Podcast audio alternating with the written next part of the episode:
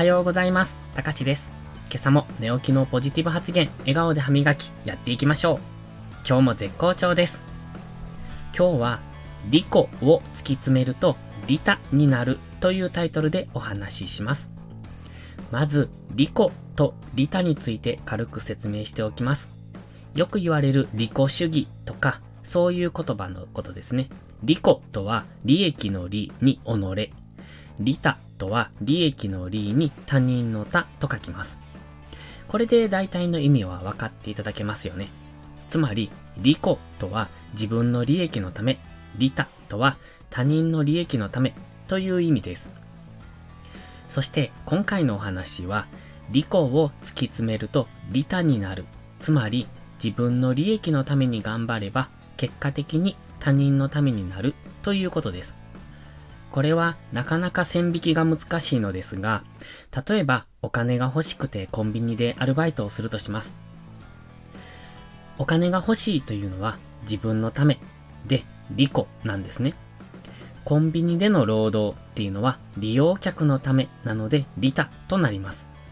つまり利己で働いていたはずが結果的に利他となっているのです。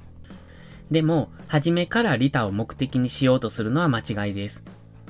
子供の将来のためと言って習い事をさせるのは自分が子供にそうなってほしいと願う利己です。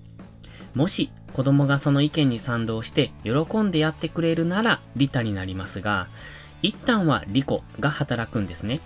つまり子供のためと表向きは言っても実は自分がそうさせたいだけなんです。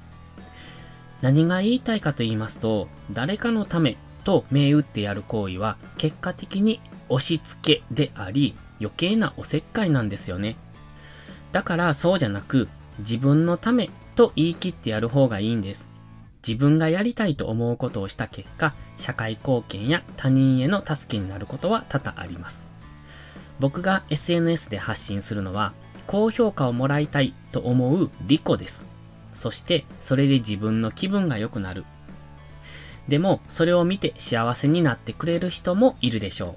つまり、僕は自分の利己のために SNS 発信をし、結果的に利他になっているんです。他人のためにボランティアをしようというのは、誰かのためじゃなく、それをしている自分に満足するからやるのです。